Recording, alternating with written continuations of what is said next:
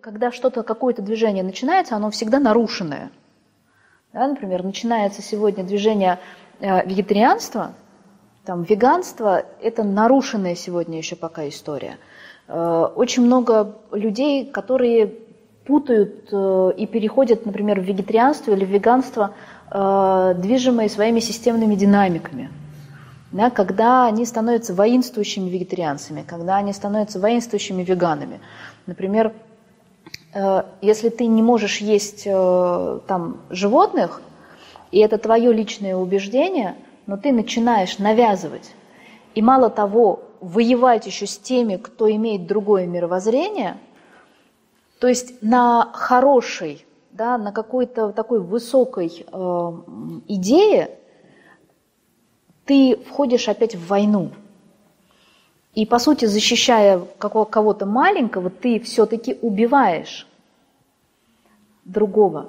Потому что сегодня, э, не помню, мы говорили с вами на первом модуле или нет, э, каким образом сегодня, в сегодняшнее время существует закон исключения. Ненависть. Сегодня закон исключения – а, закон принадлежности э, нарушается во время ненависти.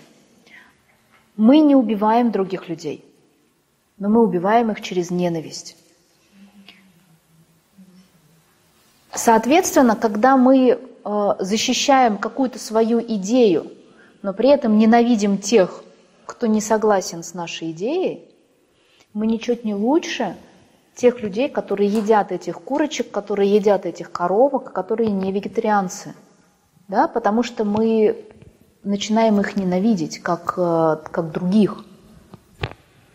И, конечно, как мы понимаем, правильнее, если мы придерживаемся какой-то своей собственной догмы или теории, это твой собственный выбор – Например, в школах, в школах мудрости, истинную школу мудрости вы никогда не распознаете людей, которые принадлежат по-настоящему к настоящей школе мудрости.